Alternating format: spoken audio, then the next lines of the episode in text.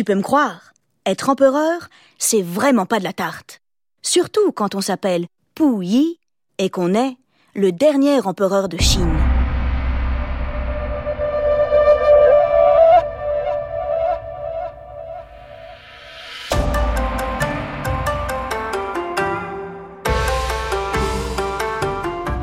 Yi est né en 1906.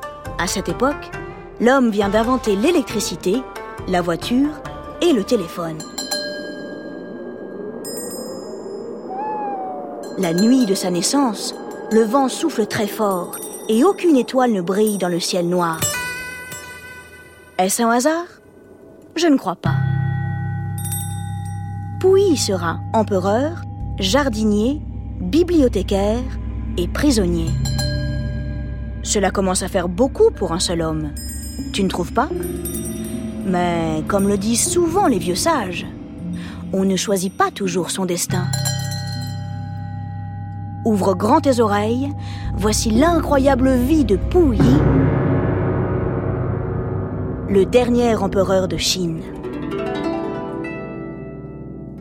Comme tous les empereurs de Chine, Pouilly vit à Pékin, la capitale impériale, dans un immense palais qui s'appelle la Cité interdite.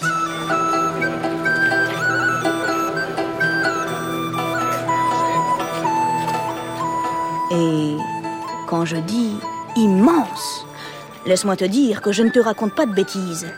D'ailleurs, immense, cela ne suffit pas comme mot pour la décrire. Il faut également ajouter grandiose, luxueuse et magnifique. Tous les murs sont peints en rouge et toutes les tuiles des toits sont jaunes. La cité interdite, c'est bien plus que la demeure de l'empereur. C'est une véritable ville. Ou plutôt devrais-je dire, un labyrinthe. On y trouve des temples, des jardins, des écoles, des théâtres, des cantines, des boutiques, des appartements, 20 palais et même quelques prisons. Tous ces fabuleux endroits sont reliés par de très longs couloirs. Il faut faire bien attention quand on s'y promène. C'est un endroit plein de surprises. Et l'on ne sait jamais qui se cache derrière un paravent, une grande porte ou même un tout petit rideau. Personne, à part l'empereur et les gens qui travaillent pour lui, n'a le droit d'entrer dans ce fantastique palais. Pour Pouilly, tout commence le jour où son arrière-grand-tante, la vieille impératrice Sichi, meurt. Pouilly doit monter sur le trône. C'est totalement fou. Il a à peine deux ans et demi. Je te l'ai dit au tout début, devenir empereur de Chine, ce n'est pas si amusant que ça en a l'air. D'abord, du jour au lendemain, les gens se mettent à vous traiter de façon vraiment très bizarre. Les Chinois pensent que l'empereur est différent des autres êtres humains. Pour eux, c'est un dieu vivant et ils sont persuadés qu'il a une nature céleste. Du coup, tout le monde le craint et personne n'ose être honnête avec lui.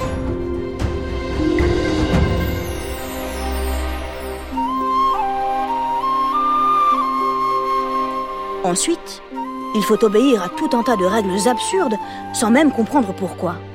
Cela s'appelle le protocole ou l'étiquette. L'étiquette te dit à quelle heure te lever, à quelle heure te coucher, comment t'habiller, comment tenir une tasse ou des baguettes, et même combien de pas tu dois faire entre ta chambre et la salle à manger.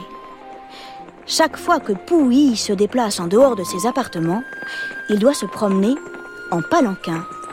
C'est une sorte de chaise sur laquelle il s'assoit à l'intérieur d'une petite boîte dorée portée par 5, 6, 7 ou 8 serviteurs. Tu comprends, c'est l'empereur. Lorsqu'il sort de chez lui, oh, ses pieds ne doivent jamais toucher le sol.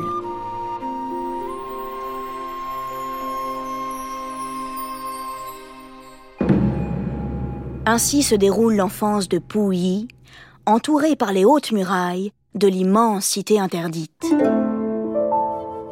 Et si tu veux tout savoir, il se sent très seul. Il ne fréquente jamais d'autres enfants, uniquement des adultes qu'il n'aime pas trop. Résultat des courses, il passe ses journées à observer les fourmis ou à regarder les fleurs.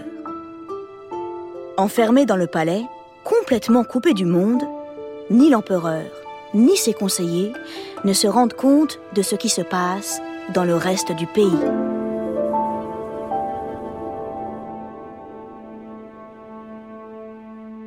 À l'extérieur, la Chine gronde. De grands bouleversements vont arriver. Pendant que Puyi se déplace en palanquin, les Chinois, eux, commencent à penser qu'avoir un empereur, ben, ça fait un peu vieillot. Ils veulent quelque chose de nouveau, une façon plus moderne et plus juste de gouverner leur pays. Dans toutes les régions, le peuple se révolte. La vie de Puyi est sur le point de basculer. En 1911, les Chinois font la révolution. Ils proclament la République un an plus tard, en 1912. Il n'y a désormais plus d'empereur en Chine, mais un président qui s'appelle Sun Yat-sen. Puyi a 6 ans. C'est un tout petit empereur, mais déjà il doit renoncer à son trône. Avec sa minuscule main, il signe en bas d'un papier. Il a abdiqué. Puyi n'a plus aucun pouvoir, mais il garde son titre d'empereur et il est autorisé à rester dans la cité interdite. À l'intérieur du palais, on continue de vivre comme si de rien n'était. Toute la cour fait la sourde oreille. Puyi grandit. Il a un précepteur écossais, Reginald Johnson. Avec lui, il apprend l'anglais, il joue au tennis et il fait des tours de bicyclette. Et puis, il se marie. Avec deux femmes. Oui, il a deux épouses. C'est la tradition. Myope comme une taupe, plutôt maigrichon et maladroit, il ne ressemble pas du tout à ses glorieux ancêtres, de rudes guerriers venus des montagnes du nord-est. D'ailleurs, toute sa vie, à cause de ça, les gens se moqueront un peu de lui.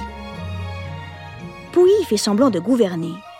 Il donne des ordres à des serviteurs qui continuent de lui obéir au doigt et à l'œil, et il signe plein de papiers, même s'il ne décide plus de rien.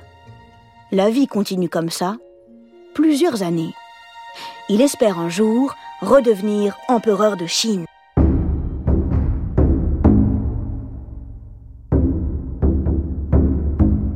En 1924, un grand général décide de chasser Puyi de la cité interdite. En moins de trois heures, il doit plier bagage. Puyi a 18 ans et il n'est jamais, je dis bien jamais, sorti de son palais. Lorsque les grandes portes de la cité interdite se referment, Puyi est un peu paniqué. Mais il est aussi très excité. Après tout, c'est pas mal aussi, une nouvelle vie qui commence. Puyi déménage dans la ville de Tianjin, au nord de la Chine. Là-bas, l'ambiance est plutôt bonne. Il y a des Anglais, des Français, des Américains et des diplomates japonais.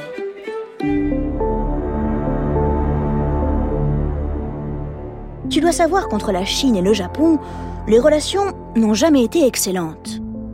Quand on essaie de faire faire quelque chose à quelqu'un sans qu'il ne se rende compte, on le manipule. Les diplomates japonais sont passés maîtres en la matière. Ils prennent très grand soin de Puyi. Ils le flattent ils lui font faire de grands tours en voiture, ils lui proposent des rendez-vous secrets. Pouy leur fait confiance. Et c'est une grande erreur. Parce qu'ils ont un horrible plan derrière la tête. Sur leur petite île, à l'est de la Chine, les Japonais se sentent un peu à l'étroit. Depuis des années, ils veulent conquérir le pays de leurs voisins ils vont se servir de Puyi. En 1931, le Japon envahit la Chine. Ils prennent le contrôle d'une région tout au nord, la Mandchourie. Comme par hasard, c'est la terre des ancêtres de Puyi, il lui propose d'en devenir empereur. Hélas, il accepte. Pouilly est donc redevenu empereur. Super Tant mieux pour lui. Mais les choses ne se déroulent pas comme il l'espérait. En fait, ce n'est pas du tout un vrai empereur. Il ne peut pas faire ce qu'il veut. Au contraire, il doit obéir aux Japonais. Pouilly et leurs marionnettes, leurs pions, leurs petits chiens-chiens, le voilà pris au piège. Une vie de petit chien-chien, ce n'est pas très drôle à vivre, ni à raconter d'ailleurs.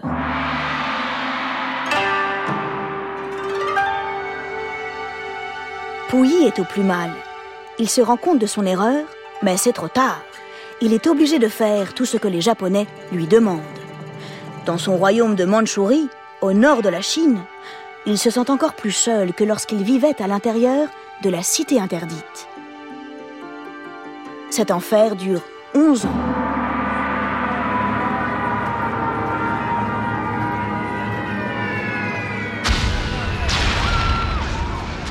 Pendant ce temps, partout dans le monde, c'est la guerre, la Seconde Guerre mondiale.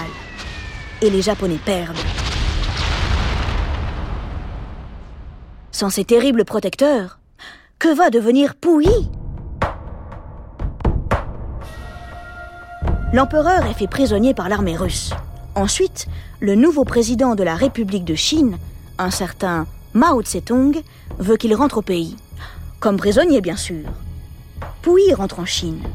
Il passe neuf ans dans un endroit bizarre, un peu comme une prison, où il apprend, paraît-il, à renoncer à son passé d'empereur et à devenir un citoyen modèle. Quand il en sort enfin, Pouilly a 52 ans.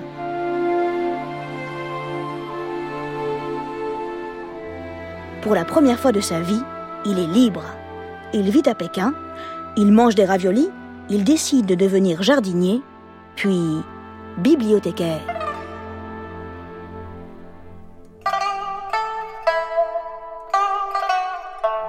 Ainsi s'est déroulé le fabuleux destin de Yi, le dernier empereur de Chine. Des vies comme ça, c'est sûr que ça n'arrive pas à tout le monde. Cela dit, son exemple peut nous servir à tous. À toi, par exemple. Si plus tard, un jour, tu hésites entre plusieurs métiers, eh bien, tu peux toujours commencer par essayer de devenir empereur. Ça ne t'empêchera pas de faire d'autres choses après. La fantastique vie de Pouilly en est bien la preuve.